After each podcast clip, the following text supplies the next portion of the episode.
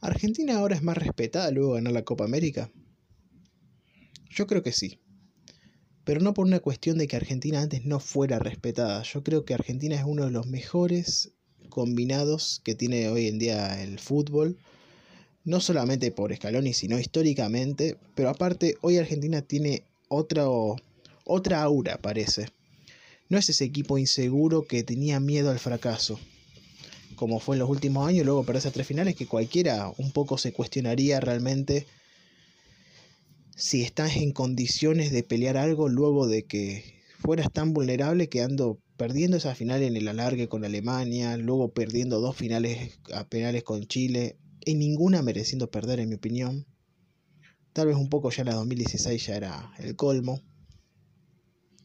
Pero Argentina era un país que tenía muchísima inseguridad y no solamente los jugadores, sino porque esta inseguridad a estos mismos se lo, se la, se lo contaminaba la gente, el periodismo, todos. Y no hay que mentir, eh, más allá de que uno respete un poco más, un poco menos, todos los argentinos que viéramos la selección argentina tenían miedo al fracaso. Y es así. Todos luego esas tres finales un poco como que nos resignamos ya a ver a Argentina en ese podio. Y aparte, bueno, por suerte llegó Scaloni. Yo creo que Scaloni inició un proyecto que es importantísimo para que esta selección sea aspirante a algo. Y no, no digo por el juego, porque obviamente tiene muchísimas cosas que retocar. Son sus primeros pasos. Lleva, si no me equivoco, 40 partidos en la selección. Y que es todo el recorrido que tiene su carrera.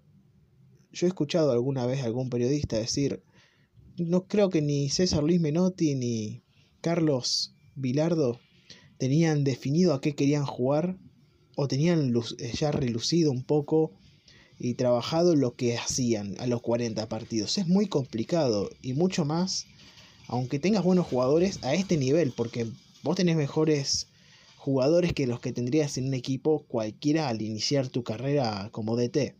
Pero también te enfrentás a rivales que también tienen ese nivel, tal vez un poco más, un poco menos, pero aparte con técnicos que ya tienen tal vez 100 partidos, 300, 500 partidos de experiencia y que obviamente pesa a la hora de plantear un partido a base de las experiencias que vive uno y cómo vive los partidos y todas las diferentes variantes que ha vivido. Obviamente no le quita que el fútbol sea algo que aunque estén los 22 jugadores que estuvieron hace tres días, y supuestamente ante circunstancias parecidas puede pasar algo totalmente diferente y nunca va a pasar lo mismo. Eso no te lo quita nadie, por eso es tan maravilloso el fútbol. Sin embargo, yo creo que hoy Argentina con este técnico que no tuvo esa experiencia previa a la selección que se exige y que es evidente porque es un puesto importante, alguien que no trabaja todos los días, no tiene esa experiencia corrida de decir trabajo con los mismos siempre en las mismas condiciones. No. Vienen con una, otra idea de juego. Vos tenés que intentar que eh, todas esas ideas de juego combinadas que tienen en todos lados un poco se combinen en esa selección que vos estás dirigiendo para que hagan lo mejor posible dentro de la cancha. Y yo creo que lo está logrando. Yo creo que la Copa América es un paso adelante, obviamente. Había quedado fuera con Brasil hace dos años en esa semifinal tan polémica que yo creo que se mereció más la selección. Si cobraba ese penal agüero, era otro contexto, independientemente de que esa Brasil era mucho más de la que le ganamos la final. No lo digo desmeritando, sino yendo los datos objetivos. Esa, esa Brasil era mejor que esta Brasil que le ganó Argentina. También hay que decir que esos jugadores brasileños tenían esa ambición que hoy tiene la Argentina tal vez y que tuvo en esta Copa América, tal vez un poco más conformes, más relajados esos jugadores brasileños, no tanto por la situación de Neymar, pero bueno, Neymar sabemos que fue, estuvo ausente en la última Copa América, en la 2019, la que obtiene Brasil. Así que es algo diferente. Yo creo que esa, esa Argentina que jugó en 2019 tenía mucha menos experiencia que esta que jugó en 2021. Pasaron dos años, es muchísimo, son muchos partidos, más para plasmar una idea y para que los jugadores se sientan más liberados a la hora de cumplir sus funciones dentro de la cancha. Y Argentina le gana final a Brasil en el Maracaná de la forma que lo hace, sin necesidad de usar a su mejor arma como es Messi, que ya sabemos lo que es capaz Lionel, la verdad que es una locura lo que hizo la selección. Y yo creo que al próximo mundial, aunque le guste o no le guste a la gente, llega candidata a Argentina. No sé si desde el juego, porque obviamente sabemos cómo juega la selección argentina con Scaloni. Son 15, 20 minutos maravillosos y luego, bueno, si se metió el gol, todos atrás. Que no está mal tampoco, pero que es algo arriesgado. Se corre mucho atrás de la pelota, no se puede muchas veces recuperar ese control del partido porque no, no significa que vos tengas la pelota que vos tengas el dominio del partido. Uno tiene el dominio del partido cuando tiene el dominio del peligro de las jugadas. Obviamente, dominio es una palabra que se tiene que agarrar con pinzas en un partido de fútbol. Vos podés llegar 36 veces y te llegan dos veces tu rival y te gana 2 a 1. Y lo hemos visto más de una ocasión. Entonces, yo creo que hoy Argentina está dando esos pasos que necesita dar con un técnico que tal vez no tenga esa cuestión táctica que tanto se reclama.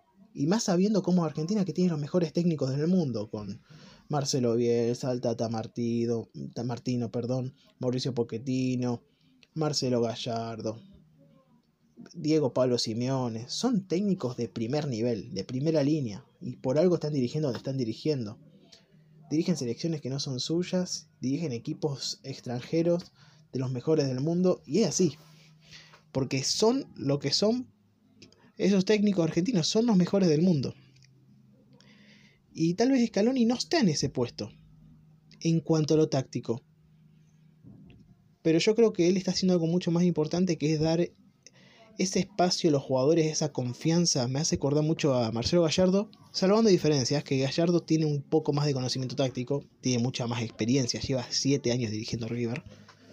Pero tiene eso de que potencia a los jugadores, lo hace jugar mejor tal vez. Y, pero no mejor de lo que juegan en clubes, mejor de lo que suelen jugar en la selección. Porque hay una verdad ineludible. Obviamente hay en Argentina históricamente hay los jugadores más top del mundo que venían a jugar, muchas veces rendían, pero nunca era raro, era raro, salvo Maradona, Batistuta y algunos más, que rindieran al nivel que rendían en sus clubes. Hay otros que eran todo lo contrario, que no rendían en sus clubes y después venían acá y, y eran dioses prácticamente entre humanos. Pero creo que hace eso Scaloni.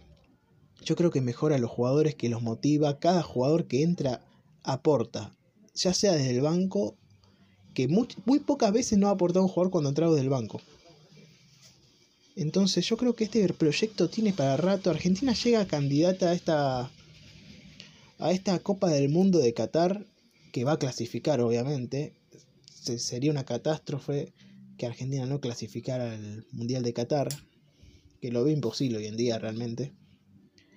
Pero llega candidata por lo que es y por lo que fue porque Argentina sabemos que una de las mejores y más respetadas selecciones del mundo tiene ese renombre, siendo un desastre realmente con, con Jorge Sampaoli en 2018.